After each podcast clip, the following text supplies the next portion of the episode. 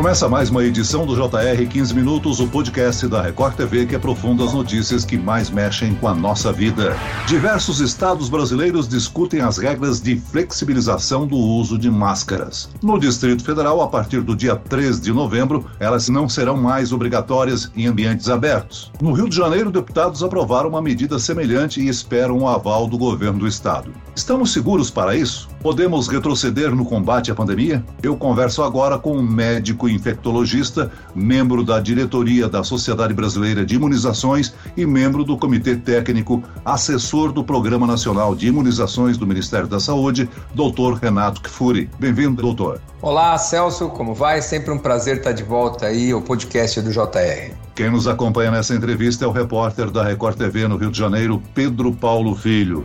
Celso, muito bom falar com você novamente, também com o doutor Renato. Aqui no Rio de Janeiro, a Prefeitura do Rio emitiu um decreto nesta quarta-feira, liberando o uso de máscaras em ambientes abertos e sem aglomeração, mas isso ainda depende de uma regulamentação dessa flexibilização em âmbito estadual. Eu conversei com técnicos da Secretaria Estadual de Saúde que me disseram que ainda estão trabalhando nesse texto, mas também deve seguir os mesmos moldes da Prefeitura, com 65% de toda a população imunizada, completamente essa máscara vai ser liberada em ambientes abertos. Doutor Renato, você foi nosso convidado na edição de um ano do podcast quando falamos do avanço da vacinação. E desde então, o Brasil atingiu uma marca significativa, ultrapassando países como os Estados Unidos, por exemplo. Cerca de 72% da população brasileira já recebeu ao menos uma dose da vacina e mais de 50% já completaram o esquema vacinal. É um número que merece ser comemorado, não, doutor? Sem dúvida. Eu lembro nessa essa edição de um ano, Celso, que a gente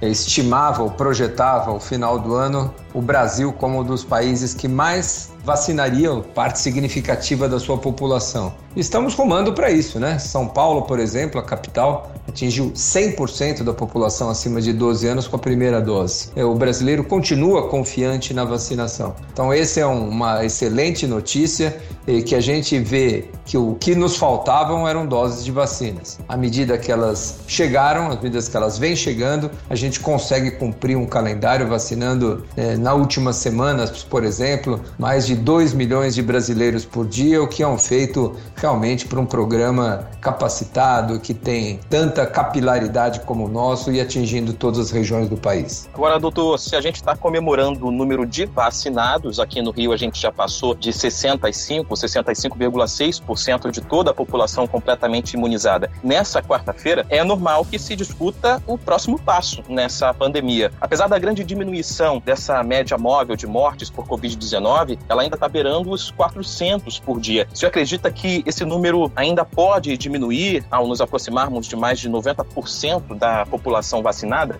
Olha, Paulo, eu acho que há alguns equívocos aí que a gente precisa esclarecer. O grande indicador para flexibilização não é número de vacinados. As pessoas fazem suas apostas ou fazem suas programações usando como indicador porcentagem de vacinados, quando na verdade deveriam utilizar as taxas de transmissão. Quanto mais o vírus está circulando na comunidade, mais sob risco todos estão, inclusive os vacinados. Então nós temos que olhar para os vacinados, não quem tem primeira e segunda dose, e os idosos com a dose de reforço estão perdendo a proteção agora. Então o parâmetro não é estar com 60, 70, 80. Esse não é um bom indicador indicador. O indicador são as taxas de transmissão. Essas vão significar risco, né? Se as pessoas, mesmo vacinadas ou não, os idosos perdendo a proteção, as falhas vacinais, isso vai ocorrer à medida que o número de vírus, né, circulando seja muito maior. Então esse é um fator importante para determinar relaxamento de medidas. Agora, entrando já no assunto da máscara, né, que já foi tocado aqui, ao meu ver a máscara devia ser o último, a última etapa de uma flexibilização, não deveria partir do gestor público do governo um incentivo ao desuso da máscara. Eu acho, sem dúvida, uma discussão que não deveria estar sendo feita nesse momento. Na sua opinião, doutor, Natal e Ano Novo a gente vai estar de máscara, né? Porque são datas de aglomeração, não? Olha, é difícil fazer previsões para daqui dois meses, né, Celso? Nós já aprendemos a, com a pandemia de Covid-19 que quem muito se antecipa nas suas expectativas, nas suas previsões, corre um risco de realmente se cometer equívocos. Eu acho que dois meses é um tempo demais para a gente saber se nós teríamos já um controle total da pandemia, se vai haver o surgimento de uma nova variante que pode incrementar o número de casos. Então, acho que é muito cedo para a gente dizer. Nós caminhamos e rumamos juntos, firmes, eu digo, é, no sentido de um controle da pandemia. Nós já estamos há algumas semanas com uma queda sustentada da transmissão do número de casos, o que nos indica que as condições estão melhores. E daquele mesmo jeito que a gente dizia, olha, muita gente circulando, taxa de transmissão, aquele R0 acima de 1, 100 casos gerando 110, 120. Então a gente estava naquela progressão, à medida que a gente tem menos casos circulando,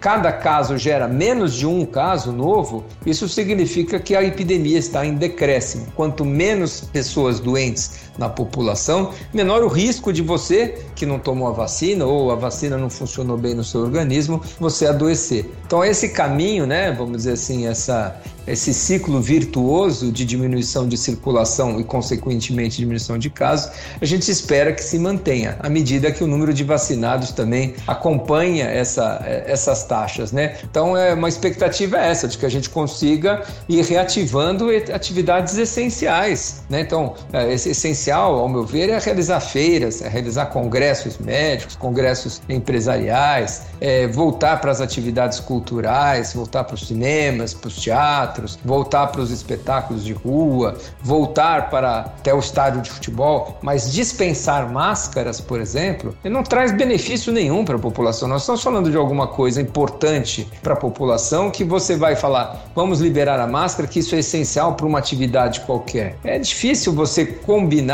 com a população o que, que é um ambiente aberto, o que, que é um semi-aberto, o que, que é um lugar coberto. A pessoa está sem máscara caminhando na rua, de repente ela entra no local para pegar uma bebida, para encontrar amigos, ele tem que andar com a máscara, ele põe a máscara, ele tira a máscara. É uma comunicação difícil de fazer e, de novo, desnecessária, ao meu ver, nesse momento. Doutor, aqui no Rio de Janeiro, o decreto municipal que foi publicado na edição dessa quarta-feira pela Prefeitura do Rio também autoriza a reabertura de boates com metade da capacidade e só para aqueles que tiveram um ciclo vacinal completo e também eventos ao ar livre com até mil pessoas, mas também com todos usando máscara. Isso na teoria. Mas na prática, o senhor acredita que a população está consciente desse uso é, regular da máscara em ambientes em que há haja aglomeração ou a gente está dando um passo maior do que a gente pode? Eu acho que a recomendação de máscara deve continuar. Eu acho que a, a, o incentivo e os aspectos educativos que a gente vem tanto fazendo aqui, e vocês tanto nos colaboram com isso, devem continuar. O que eu não concordo, ao meu ver, Pedro,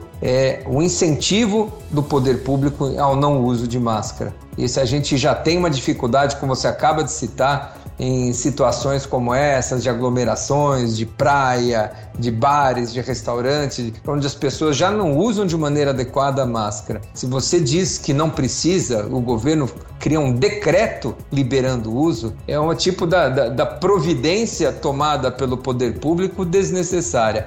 Então eu acho que nós temos aí que sim que enfrentar esse retorno né, nessas situações, abrir bares, abrir baladas, abrir é, aglomeração de pessoas, mas orientando sempre as formas de transmissão. Se transmite por contato direto, se transmite por proximidade. Então, máscara e distanciamento vão ser sempre protetores. É claro que nesses ambientes, nessas situações, a exigência da vacinação prévia reduz muito o risco de adoecimento. Esse é um aspecto importante que a gente discute aqui, o tal do passaporte da vacina. Neste momento de transição, onde nós estamos ainda no período pandêmico, como você bem lembrou, 400 mortes por dia não é pouco. Nenhuma doença mata 400 indivíduos por dia. Né? Nós temos, já, claro, já chegamos a 4 mil mortes, baixamos muito, mas você ter 400 mortes por dia não é nenhum sinal de conforto que nos permita é, relaxar todas essas medidas. Doutor Renato, ao mesmo tempo que se discute aí que as máscaras podem ser flexibilizadas, né, uma sublinhagem da variante Delta começa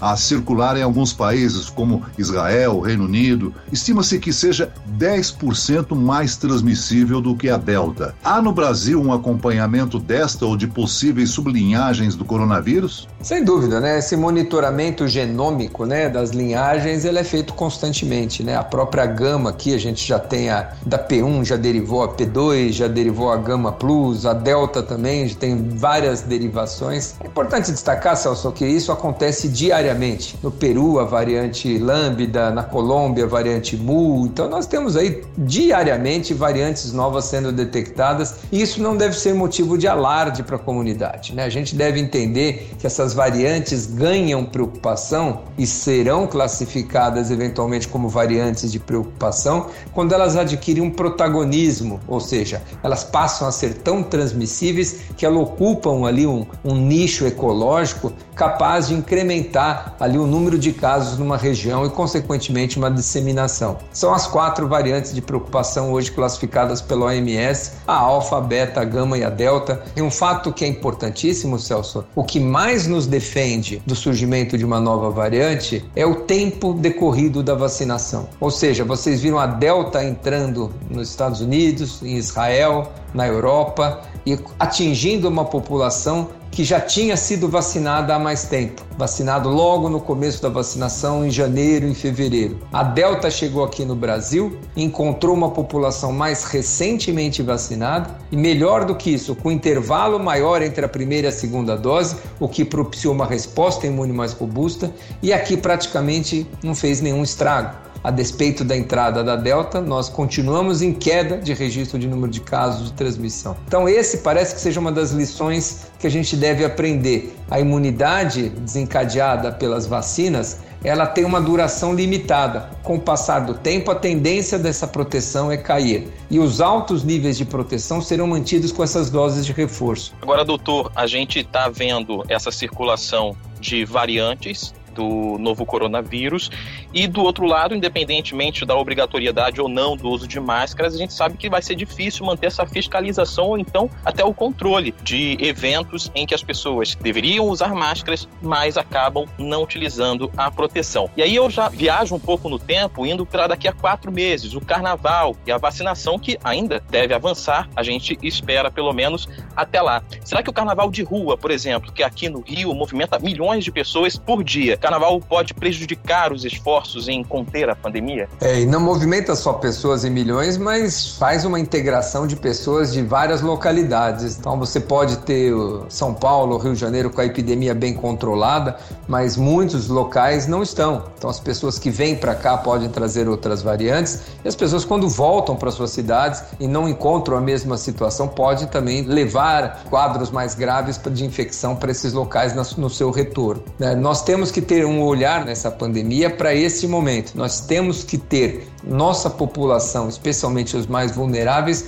no seu melhor momento de proteção. Quando detectarmos perda de proteção, dose de reforço. Quando detectarmos aumento de taxas de transmissão, medidas não farmacológicas mais duras, distanciamento e máscara especialmente. Essa é a regra, mas é preciso ter cautela. Essa volta tem que ser responsável, tem que ser lenta e de olho nesses dados de transmissão que são os mais fundamentais ou um indicador melhor para relaxamento ou endurecimento dessas medidas. Doutor Renato, o senhor ressaltou a importância da continuidade de utilização da máscara. Depois do surgimento da Delta, muitos especialistas recomendaram aquele tipo de máscara da PFF2 ou N95. Eu pergunto, uma pessoa que já tomou as duas doses da vacina pode voltar a utilizar máscaras mais finas ou ainda deve permanecer com os outros modelos? Olha, Celso, essa é uma bandeira que a gente vem defendendo há muito tempo, né? O uso de máscaras de melhor qualidade para aqueles que mais se expõem. É, quem são aqueles que mais mais se expõe, que trabalha com o público. Tem gente que trabalha dentro de serviços como supermercados, profissionais da saúde, profissionais da educação.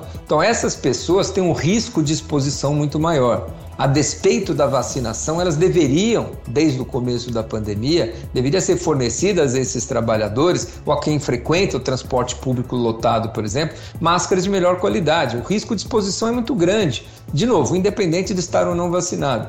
Então, nessas, nessas situações, a máscara de qualidade devem ser privilegiadas. Se o indivíduo é um indivíduo de risco, eu devo usar uma máscara melhor. E se é um profissional, se eu atuo num local onde eu tenho uma grande exposição ao público de uma maneira geral, eu devo, meu empregador deve oferecer uma máscara de melhor qualidade, é uma garantia a mais de proteção. É um público que merece esse cuidado. Muito bem, nós chegamos ao fim desta edição do 15 Minutos. Eu agradeço a participação e as informações do médico infectologista, membro da diretoria da Sociedade Brasileira de Imunizações e membro do Comitê Técnico Assessor do Programa Nacional de Imunizações do Ministério da Saúde, doutor Renato Kfouri. Muito obrigado, doutor. Eu que agradeço agradeço, é sempre um prazer, Celso. E agradeço a presença do repórter da Record TV, Pedro Paulo Filho. Eu que agradeço, Celso, doutor Renato. Esse podcast contou com a produção de Homero Augusto e dos estagiários David Bezerra e Larissa Silva, sonoplastia de Pedro Angeli, coordenação de conteúdo Camila Moraes e Luciana Bergamo, direção de conteúdo Tiago Contreira, vice-presidente de jornalismo Antônio Guerreiro e eu, Celso Freitas, te aguardo no próximo episódio. Até amanhã.